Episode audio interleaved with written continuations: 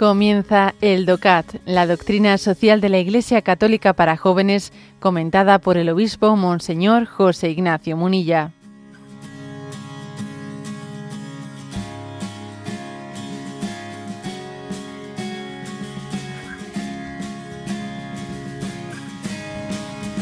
El número 91 eh, del DOCAT. Eh, la pregunta es, ¿en qué se basan los límites de la propiedad privada? Y responde, el derecho a la propiedad privada no debe de ser jamás absoluto e intocable, sino que el propietario privado lo debe usar para el bien de todos. Esto concierne a los bienes públicos, como por ejemplo el alumbrado público, pero también asuntos privados, como los teléfonos móviles. Son todas ellas propiedades privadas que me han de servir de ayuda a aquellos que las necesiten. Por ejemplo, en el caso del móvil, se debe prestar a quienes tengan que hacer una llamada de urgencia. La propiedad privada se debe convertir en un instrumento para un mejor manejo de los bienes de la tierra. Pero alguien tiene que sentirse responsable de ciertas cosas. Cuando todos se sientan responsables de todo, entonces nadie se siente en la práctica responsable de nada.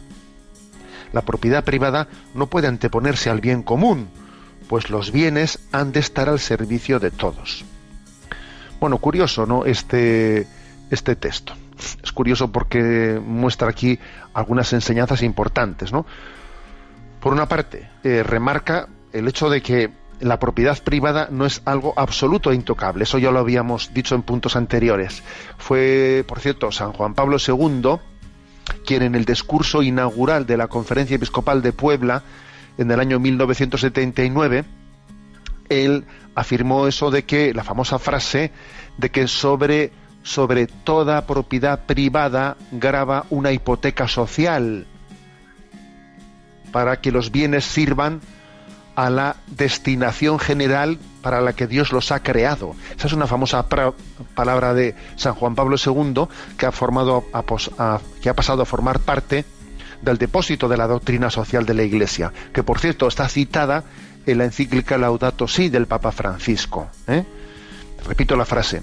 Sobre toda propiedad privada, graba siempre una hipoteca social para que los bienes sirvan a la destinación general que Dios les ha dado, con la que Dios los ha creado.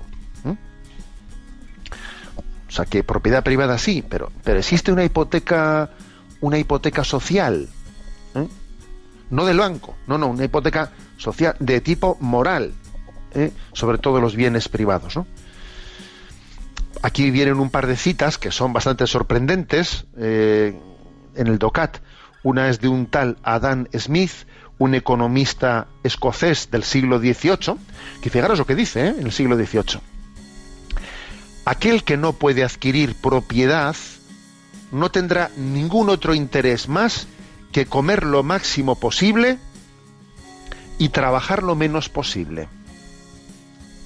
Es curioso esta expresión. Dicha en el siglo XVIII además, ¿eh? Está diciendo, mira, es muy importante que la gente tenga su propiedad privada y sea, y sea propietario de algo y por lo tanto responsable de algo. Porque si nadie es propietario de algo en concreto, no es responsable de nada. Y entonces, ¿cuál es su, su interés? Pues mira, comer y descansar.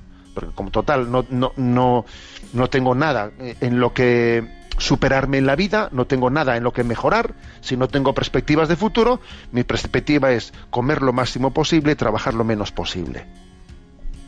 Es curioso esto. Es decir, es que para suscitar la responsabilidad también es importante que haya una, pues una, una propiedad personal en la que uno también ve, no sé, pues eh, hace de ella el punto de partida de tu esperanza. ¿eh?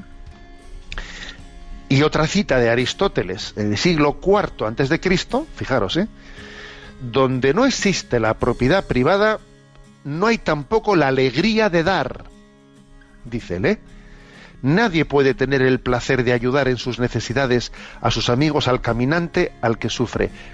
Es decir, a ver, si no existe una propiedad privada, tampoco tienes la alegría de dar, de dar a los demás, porque no eres propietario de nada.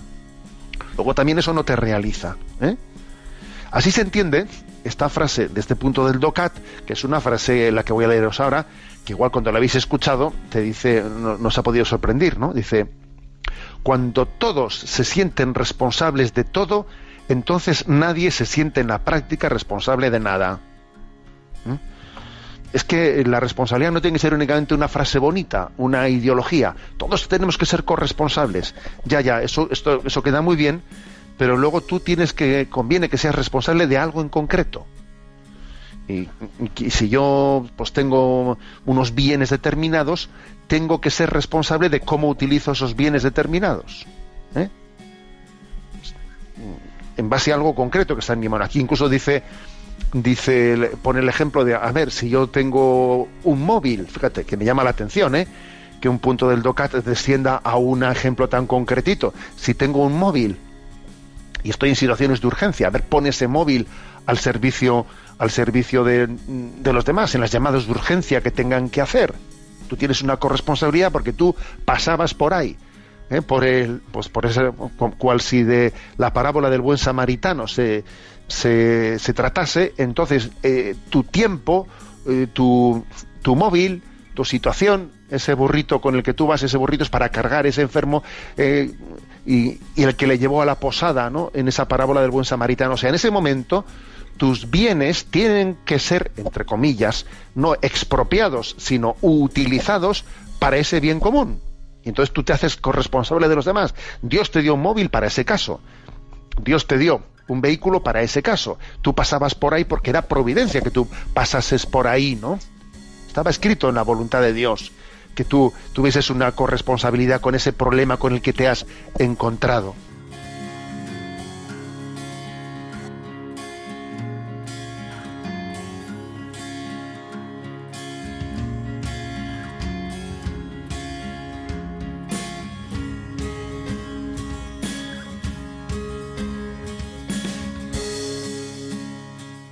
Has escuchado el DOCAT, la doctrina social de la Iglesia Católica para jóvenes, comentada por el obispo Monseñor José Ignacio Munilla. Encuentra todos los audios en radiomaria.es.